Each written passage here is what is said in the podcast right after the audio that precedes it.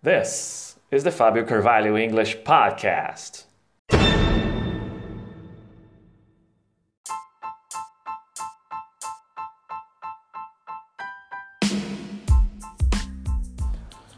What's up, what's up, what's up, what's up, what's up, ladies and gentlemen, boys and girls, humans and aliens, bulls and cows. This is the Fábio Carvalho English Podcast. E aí, galera, mais uma edição do Fábio Carvalho English Podcast. E essa edição a gente vai tratar de um assunto muito interessante. Eu pretendo ser breve nessa edição, porque eu acho que ela tem que ser bem sucinta para que, você, que vocês possam perceber com clareza, com objetividade, aquilo que a gente vai trabalhar hoje nessa edição do Fábio Carvalho English Podcast.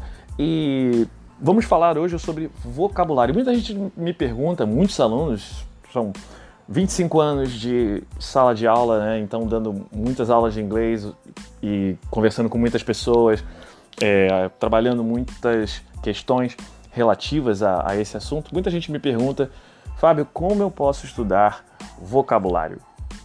Como eu posso guardar mais palavras? Como eu posso é, memorizar? Usa-se ainda o termo memorizar mais palavras, né? E eu sempre digo o seguinte: não procure memorizar palavras. Você não é um computador trabalhando na memória de alguma coisa. Você tem o seu computador, que é o seu cérebro, que é o melhor computador do mundo, mas não procure memorizar palavras. Esse é um erro muito grande. Por quê? Primeiro de tudo, porque se você pegar uma lista de palavras e começar a ler, ok, você pode até memorizar essas palavras, mas a aplicabilidade dessas palavras, a grande, a, a, a, o grande objetivo de tudo isso é você poder aplicar as palavras. Né? Então a palavra, a palavra aplicabilidade ela tem ganho um, um grande, uh, um, um, grande conhecimento né, no mundo acadêmico das pessoas que estudam línguas e tal. Hoje em dia, hoje em dia fala-se muito sobre aplicabilidade, né? Para que, que você realmente estuda uma língua, né? Então, uh, o importante é que você tenha a aplicabilidade desse vocabulário que você está estudando. Então, eu vou te dar três dicas para você conseguir uh, não memorizar, mas você conseguir estudar o vocabulário, você conseguir trabalhar o vocabulário de uma forma que seja consciente e eficiente para você, com aplicabilidade. Então vamos lá. Primeira dica é o seguinte: não estude palavras sozinhas. Estude palavras em um contexto. Você precisa trabalhar essas palavras em um contexto. Então vamos supor que você esteja trabalhando uma palavra específica. Eu vou pegar aqui uma palavra com a palavra tall. Então tall pode ser uma pessoa alta. Então você pode falar he's tall. He's a tall man. Então é uma pessoa alta, né? Oh, he, that's a tall building. Então você está falando de um prédio também alto. Então that's a tall building. Aquele é um prédio alto. Então, essas, essa palavra tall já entrou num contexto que você não precisa ficar relacionando somente à memória de alto. Né? Então, a man can be tall, a woman can be tall, a teenager can be tall. Então, um homem pode ser alto, um prédio pode ser alto, um adolescente pode ser alto, uma mulher pode ser alta. Então, essa, nessa ideia de trabalhar o vocabulário de tall, você já está trabalhando com uma pessoa alta, um prédio alto. Você está dando variabilidade à palavra. Então você está podendo aplicar a palavra de formas diferentes. E isso é muito importante quando você estuda vocabulário. Então, nunca estude uma palavra sozinha. Coloque essa palavra dentro de um contexto. Coloque essa palavra dentro de algo que seja interessante para você. Eu vou pegar agora uma palavra que tem significados diferentes. Um verbo. Então vamos trabalhar o verbo que muita gente fala que é um verbo difícil porque tem muitas formas e tal, que é o get. Então vamos pegar o get. Então vamos falar, uh, por exemplo, uh, he gets up every day at 7 a.m. Então ele acorda todo dia às 7 horas. Então o get com get up está formando um idiom. Então você já tem aí o uso do idiom, get up, né? Então com o verbo get e a preposição up. Por exemplo, uh, where did you get this this this product? Where, where did you get this? Onde você comprou isso? Então, get com sentido de buy, de comprar. Então, where did you get this? Então, as coisas têm que ter contexto, têm que ter formas para você utilizar. Então, nunca estude uma palavra sozinha, um vocábulo sozinho, porque provavelmente você não vai memorizar, você não vai guardar isso, não vai ter aplicabilidade nenhuma para você nesse sentido. Você só vai somente criar uma lista de palavras na sua cabeça sem poder fazer nada com elas. A segunda forma de você estudar vocabulário, que eu acho muito interessante, é você tra também trabalhar opostos.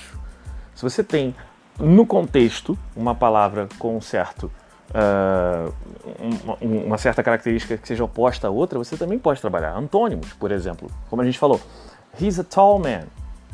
Tall, o oposto de tall é short. Então você também pode acrescentar he's a short man. Então você já está trabalhando tall and short. Então você já tem na sua cabeça que aquilo ali é o oposto. Alto, oposto, baixo.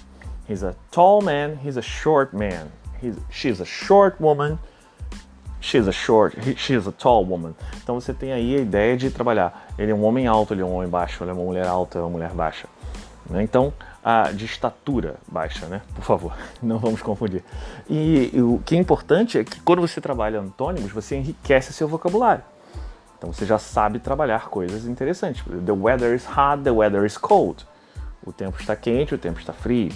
Né? Uh, você pode trabalhar também uh, it's, it's a long road, it's a short road. Então é uma estrada longa, uma estrada curta.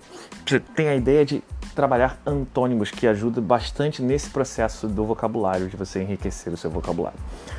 Terceira dica muito importante, galera, e essa eu acho que é a que menos o pessoal utiliza: leitura.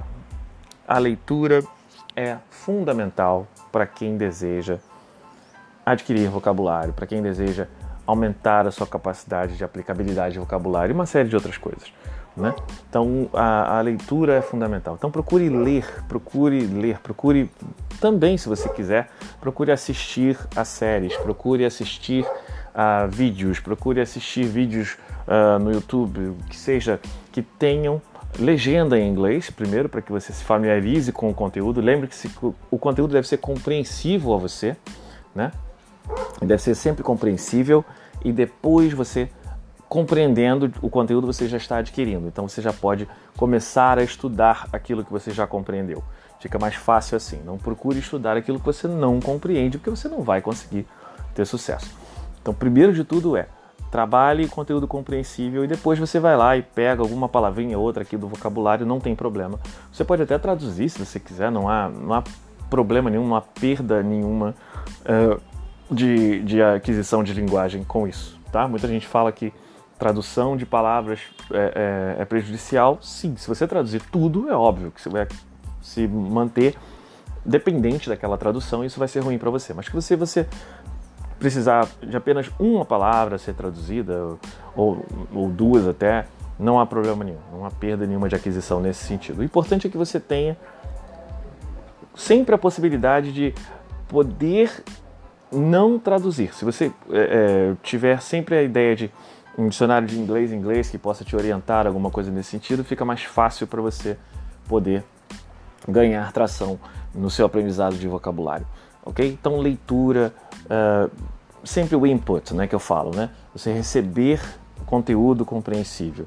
Então seja através de leitura, através de vídeos, através de podcasts, através de áudios, é sempre um pouco mais difícil através de áudios você conseguir conteúdo compreensível, porque o áudio é você ouvindo aquilo ali e sem nenhuma oportunidade de explicação ou visualização de alguma coisa. Mas se for compreensível a você, continue assistindo, continue é, adquirindo conteúdo também em áudio, que é muito importante, é um ótimo treino, listening é muito importante.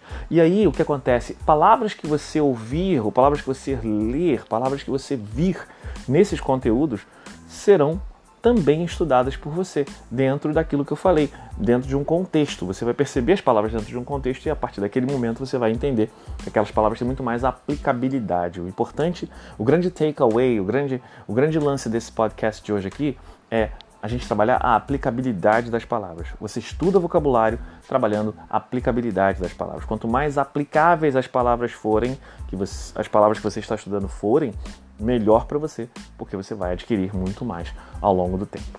Ok, pessoal? So that's it for today. Thank you very much for listening. This is the Fabio Carvalho English podcast. I hope you like it, and I'll see you next time. See ya. Bye.